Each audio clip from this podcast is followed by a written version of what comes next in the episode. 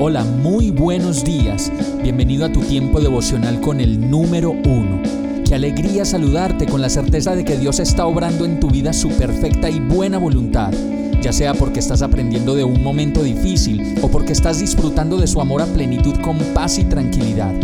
Llegó la hora de tomar tu Biblia, pues de seguro Dios te va a hablar, te va a reconfortar y lo mejor de todo, te va a dar las respuestas que estabas buscando. ¿Qué esperas? Vamos, súbete de una vez en este pequeño pero eterno vuelo devocional con destino al cielo. Y el mensaje de hoy se llama Que yo no soy terco. Ezequiel 12:12 dice, El Señor me dirigió la palabra, Hijo de hombre, vives en medio de un pueblo rebelde. Tienen ojos para ver pero no ven, tienen oídos para oír pero no oyen, son un pueblo rebelde. Qué impresionante es darnos cuenta que reconocer nuestros errores, los de siempre, los comentarios que hacemos y la manera como tratamos a las personas, se hace tan difícil para nosotros mismos aceptarlos, pero sobre todo mucho más difícil renunciar a ellos y cambiar.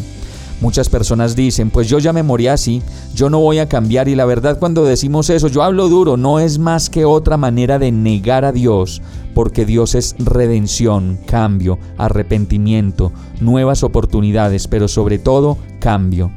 Nos puede pasar como lo dice esta palabra, tenemos ojos para ver, pero no nos importa cuidar lo que vemos, ni las miradas que hacemos, ni mucho menos entender que muchas cosas que vemos nos hacen daño y nos apartan de Dios. Y asimismo, tenemos oídos que pueden escuchar y la mayoría del tiempo los andamos ocupando en chismes, mentiras y canciones que nos llevan a la depresión, a la infidelidad, a la lujuria, y no precisamente los usamos para que nos den la calma que tanto necesitamos.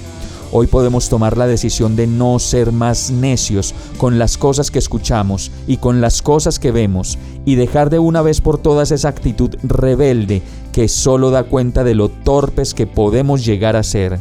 Pues mientras tanto y mientras sigue pasando el tiempo, no podemos oír ni ver a Dios esperándonos con los brazos abiertos para que vivamos la vida en abundancia que Él planeó para nosotros desde la eternidad. Vamos a orar.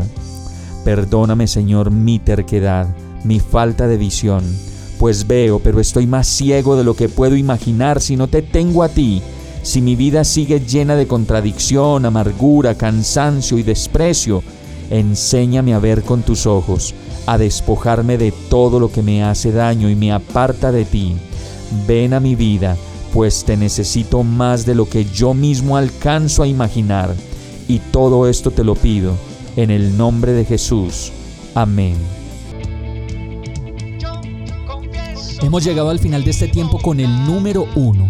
No te detengas, sigue meditando durante todo tu día en Dios, descansa en Él, suelta los remos y déjate llevar por el viento suave y apacible de su Santo Espíritu.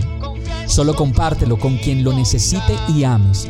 Hoy, de la mano de Dios, todo será un gran día. Para más información visita nuestra página www.iglesiabierta.com o llámanos al 313-334-0116. Oramos y rogamos para que cada día te enamores más de Dios y para que no pares de pasar todo tu tiempo con el número uno